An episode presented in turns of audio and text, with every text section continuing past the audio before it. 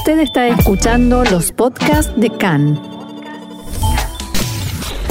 CAN, Radio Nacional de Israel.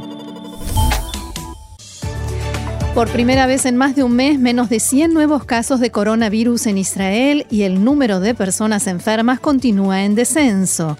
A partir de esta tarde comienzan a regir las disposiciones especiales para el Día de Recuerdo de los Caídos en las Guerras y Atentados y desde el anochecer de mañana el cierre por el Día de la Independencia. La Corte Suprema de Justicia suspende el rastreo de teléfonos celulares del Servicio de Seguridad hasta que se regule por ley.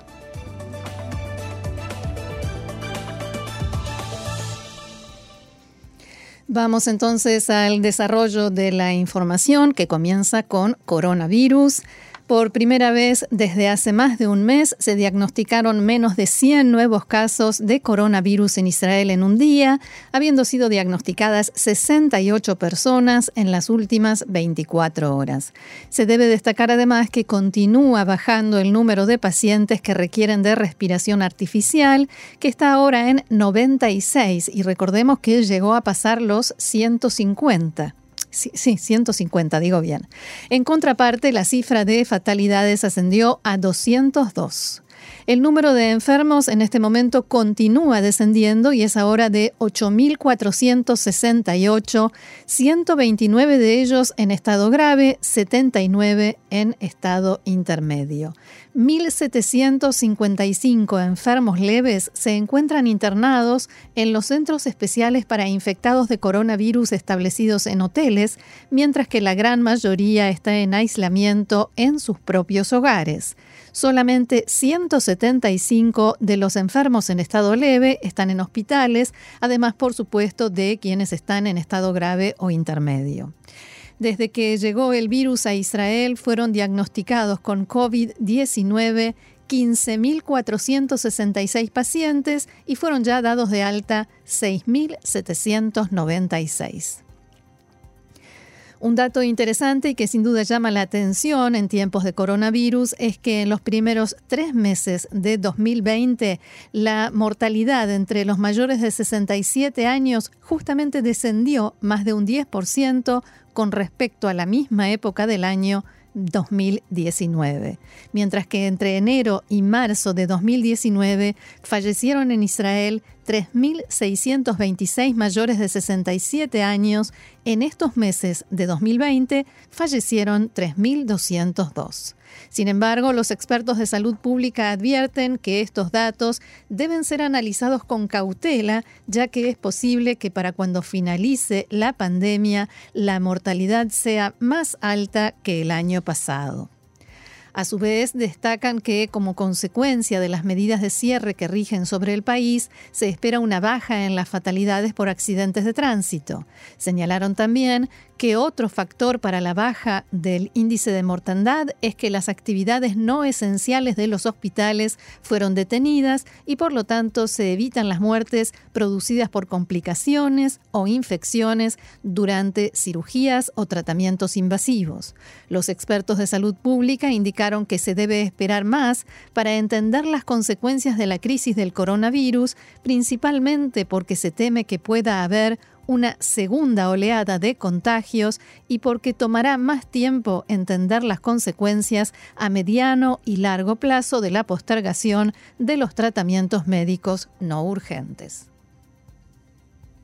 Como veníamos informando, este año en Yom HaZikaron, el día de recuerdo de los caídos en las guerras de Israel y en atentados terroristas que comienza hoy al anochecer, los cementerios militares estarán cerrados. Sin embargo, la policía recibió instrucciones de no enfrentarse a las familias de los caídos y de actuar con extrema sensibilidad en caso de que haya quienes, de todas maneras, visiten las tumbas de sus seres queridos.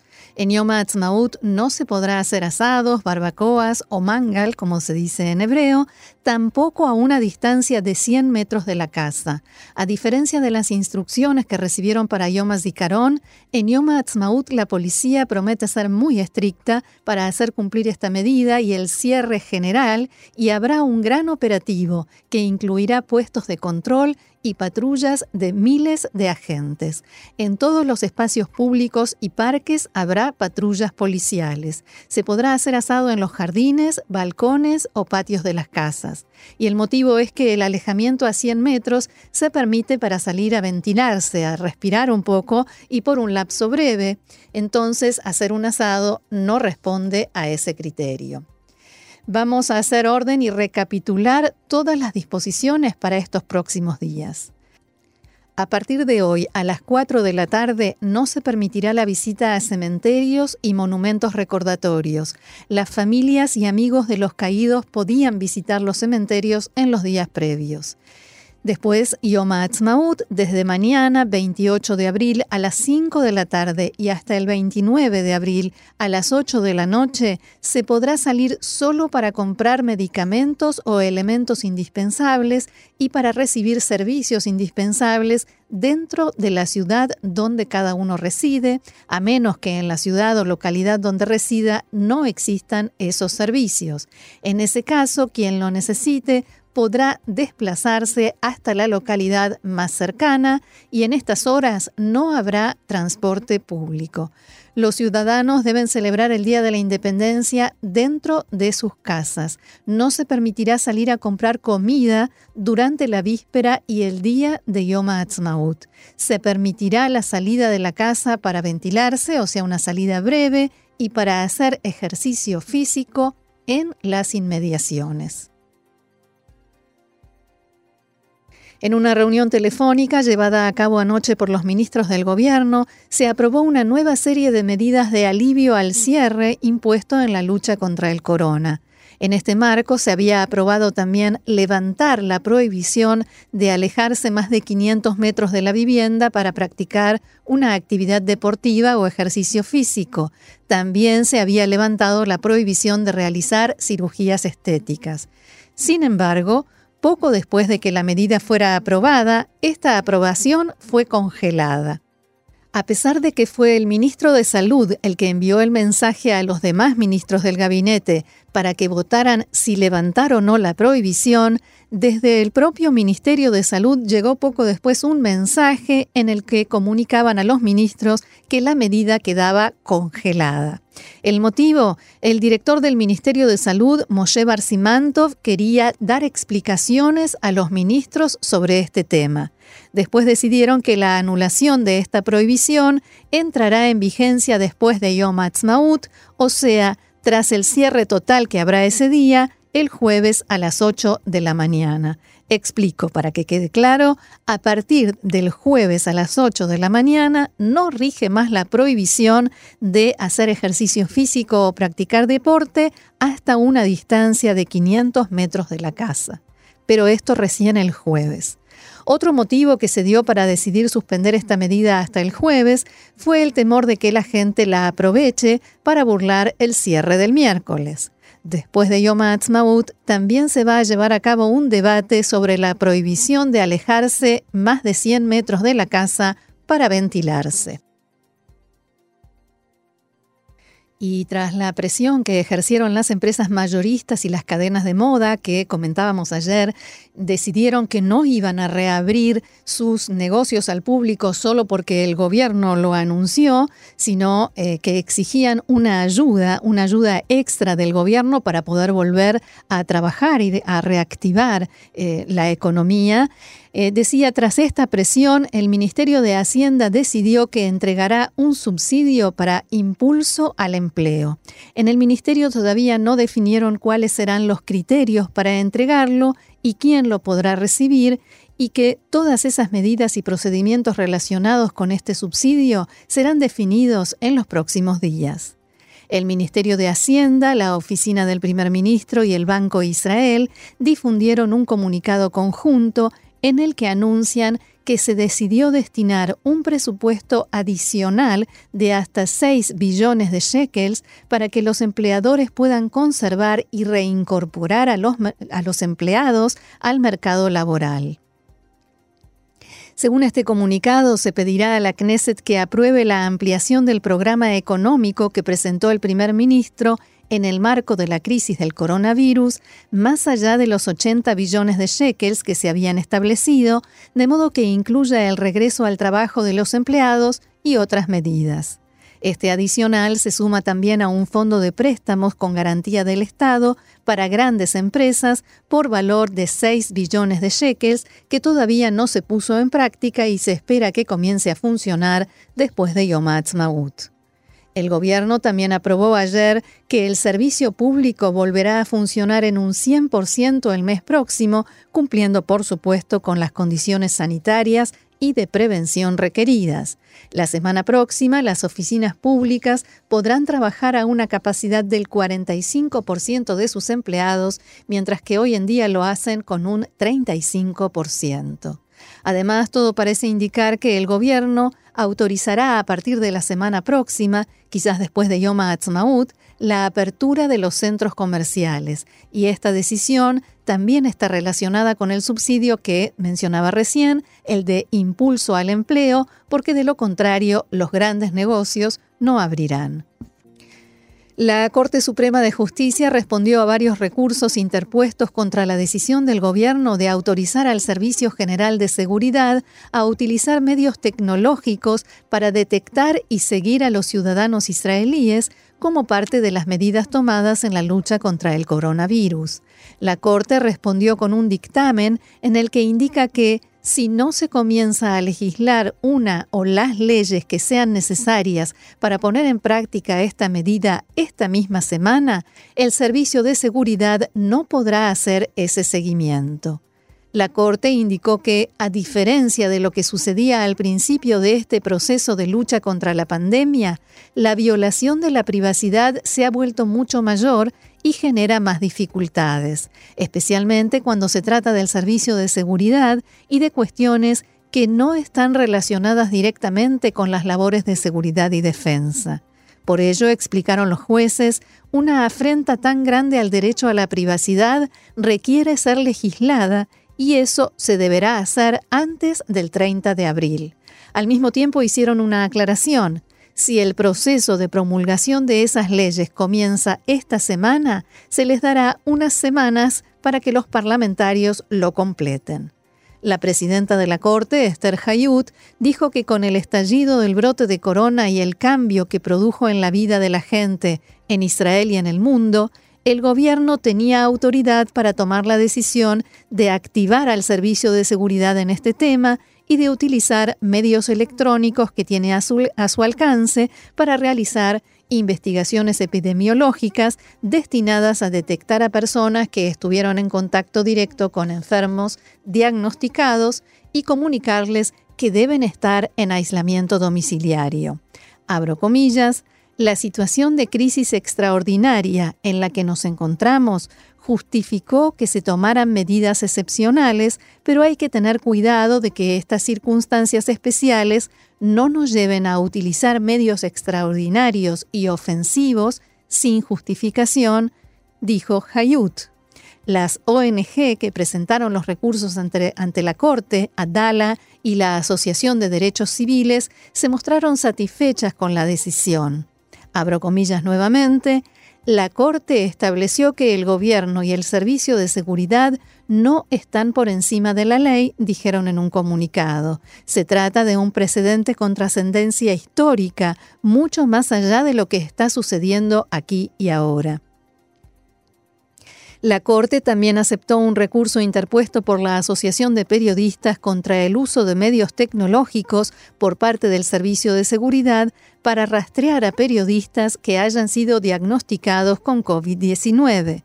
Sin embargo, se llegó a un acuerdo que fue aceptado por la organización, según el cual se le entregará al Ministerio de Salud una lista de periodistas acreditados y si uno de ellos es diagnosticado, se le pedirá su consentimiento antes de entregar sus datos al Servicio General de Seguridad. En tanto que desde el gobierno, el ministro Yuval Steinitz defendió la actuación del Servicio de Seguridad y su ayuda en el marco de este programa de lucha contra el coronavirus.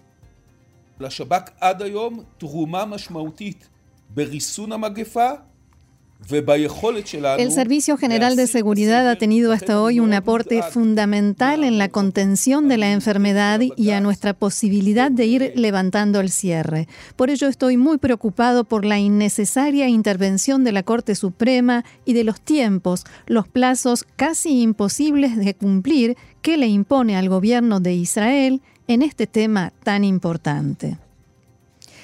Y esto nos lleva hacia la información política. El Consejo Central del Partido Abodá aprobó anoche por una mayoría de 64,2% de los votos el ingreso al gobierno de Benjamin Netanyahu y Benny Gantz.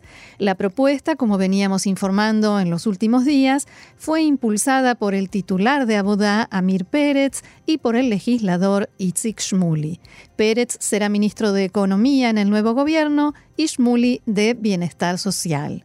La parlamentaria Merab Mijaeli, que se opuso a esta decisión desde el principio, dijo que anunciará próximamente qué piensa hacer. Durante la sesión del Consejo, Mijaeli criticó en su discurso esta propuesta.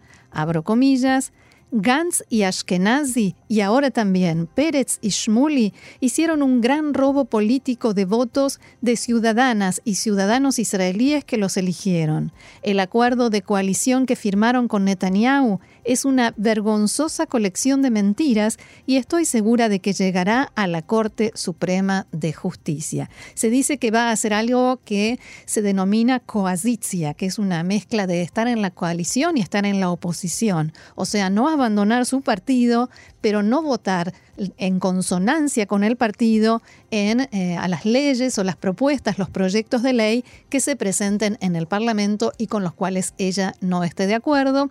Lo que queda en duda es si en el partido se lo van a permitir.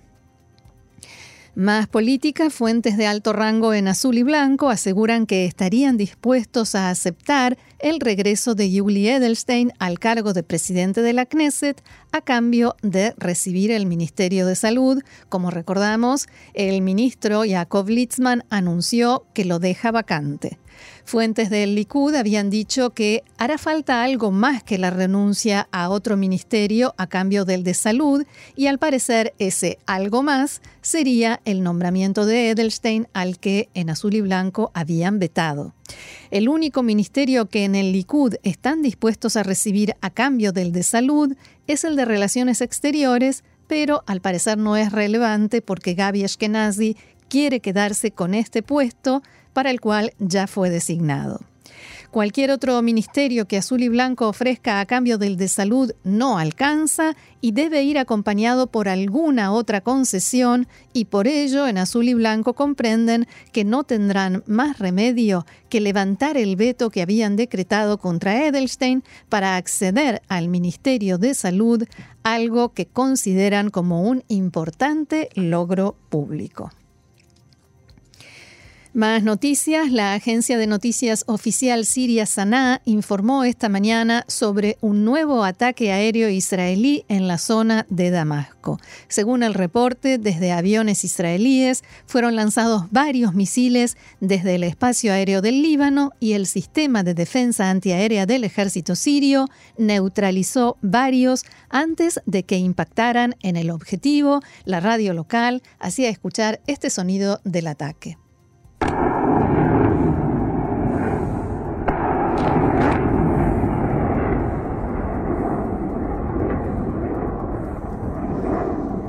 Una fuente militar siria citada por la agencia dijo que el ataque solo provocó daños materiales y que no hubo víctimas ni heridos. Por supuesto, estas informaciones ya fueron contradecidas por otros medios.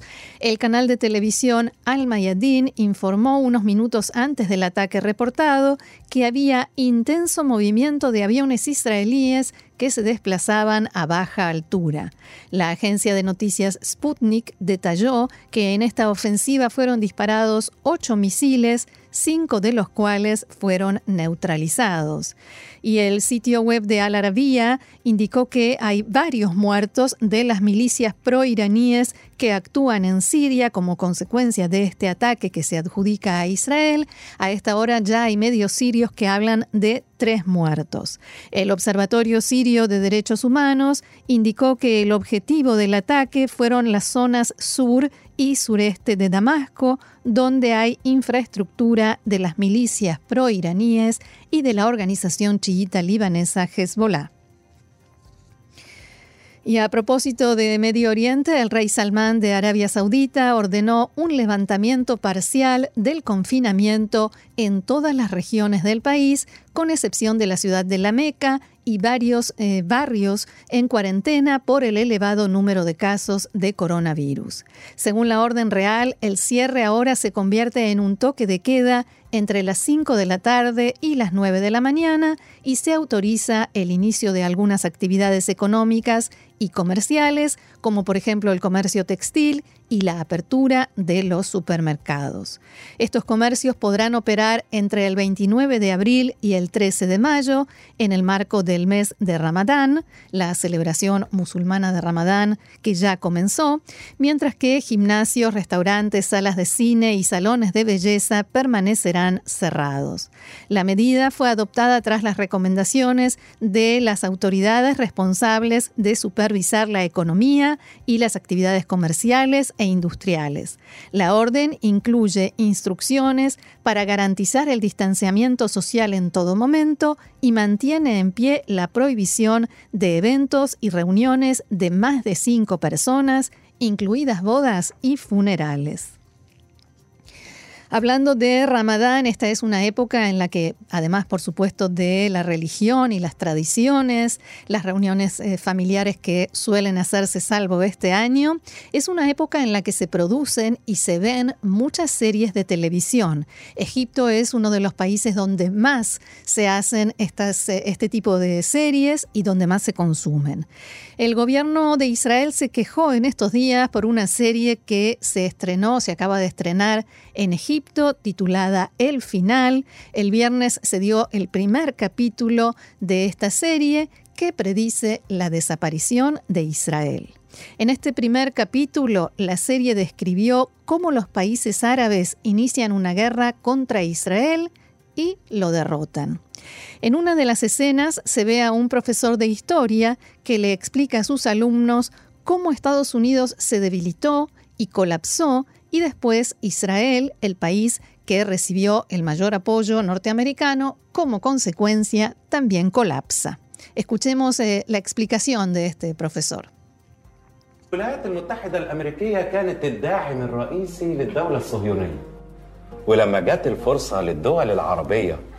Estados Unidos era el mayor aliado del Estado sionista. Cuando los países árabes detectaron la oportunidad de deshacerse de su mayor enemigo, estalló una guerra que fue llamada la Guerra de Liberación de Jerusalén. La guerra terminó muy rápido y trajo la destrucción del Estado sionista de Israel, continúa el profesor, antes de que se cumplieran 100 años de su nacimiento repito, antes de que se cumplieran 100 años de su nacimiento. La gran mayoría de los judíos que vivían en Israel huyeron y volvieron a sus países de origen en Europa. La serie trajo bastante polémica, no por esto, sino porque en esta misma escena después es una serie supuestamente futurista. Entonces eh, llega una nave espacial y de allí salen unos personajes que entran en el aula donde está este profesor y matan a uno de los niños que estaban escuchando esta explicación con muchísima atención. En el Ministerio de Relaciones Exteriores en Jerusalén declararon que se trata de un contenido lamentable e inaceptable, especialmente en el caso de dos países entre los cuales rige un tratado de paz desde hace 41 años.